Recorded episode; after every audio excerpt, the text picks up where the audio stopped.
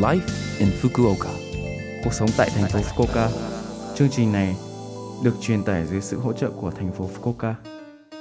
Chào buổi sáng tất cả mọi người, tôi là DJ Lưu Văn Cường. Trong chương trình Live in Fukuoka, chúng tôi sẽ cung cấp thông tin sinh hoạt và đi chơi để mọi người có thể có thời gian vui vẻ và thoải mái ở Fukuoka. Thứ sáu hàng tuần, tôi là Lưu Văn Cường, đến từ Việt Nam sẽ truyền tải thông tin đến các bạn. Chỉ một chút thời gian ngắn thôi, nhưng rất mong các bạn hãy cùng đồng hành với mình nhé. Cuộc sống tại thành phố Fukuoka. Tulip là một trong những loài hoa đại diện trong mùa xuân. Hoa và là đơn giản và đẹp. Nó là một loại thân cây củ phổ biến trên toàn thế giới. Cho đến nay, vô số giống đã ra đời, hơn 5.000 giống đã được đăng ký trong danh sách giống hiện tại và khoảng 1.000 giống được trồng trên khắp thế giới.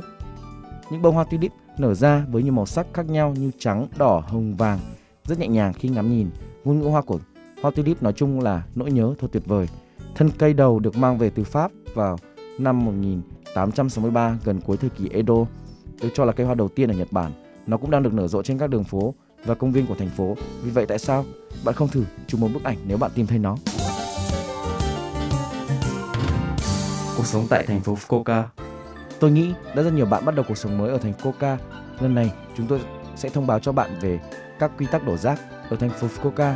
Rác phải được xử lý theo ba loại, có ba loại: rác đốt được, rác không đốt được và chai rỗng và lọ. Vui lòng sử dụng các túi rác được bán ở thành phố Fukuoka tại các cửa hàng tiện lợi và siêu thị để vứt bỏ chúng.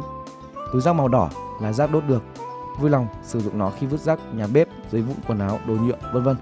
Túi rác màu xanh là loại rác không đốt được, vui lòng vứt bỏ, lon và thủy tinh rỗng. Các túi rác màu vàng là chai rỗng và chai lọ.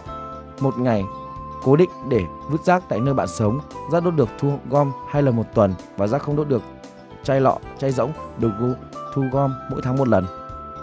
Hãy bỏ rác đúng nơi quy định trước 12 giờ vào buổi tối sau khi mặt trời lặn. Vào ngày bạn vứt rác, hãy thêm một người bạn vào tài khoản like chính thức của bạn ở thành phố Fukuoka.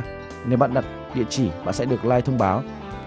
Nếu bạn nhập tên loại rác mà bạn muốn vứt bỏ, bạn cũng có thể tìm kiếm nó để biết loại rác đó là rác gì, rất thuận tiện.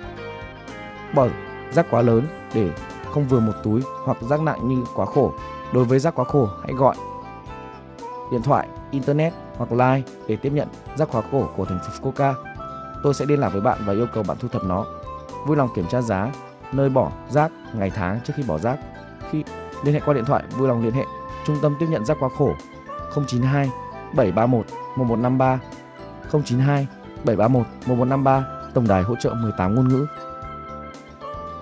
Yêu cầu ngăn ngừa sự lây nhiễm coronavirus Đối với các bệnh truyền nhiễm coronavirus, mỗi người nên tiếp tục thực hiện các biện pháp kiểm soát nhiễm trùng cơ bản, đeo khẩu trang, rửa tay và súc miệng kỹ lưỡng.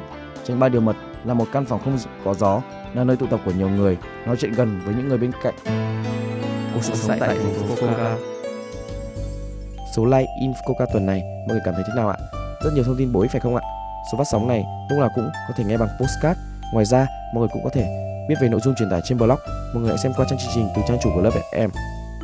Cuối cùng tôi xin phép gửi đến mọi người bài chắc gì anh đã yêu cô ấy của ca sĩ Hương Ly để chia tay mọi người. Chúc mọi người một ngày vui vẻ. Hẹn gặp lại mọi người vào tuần sau.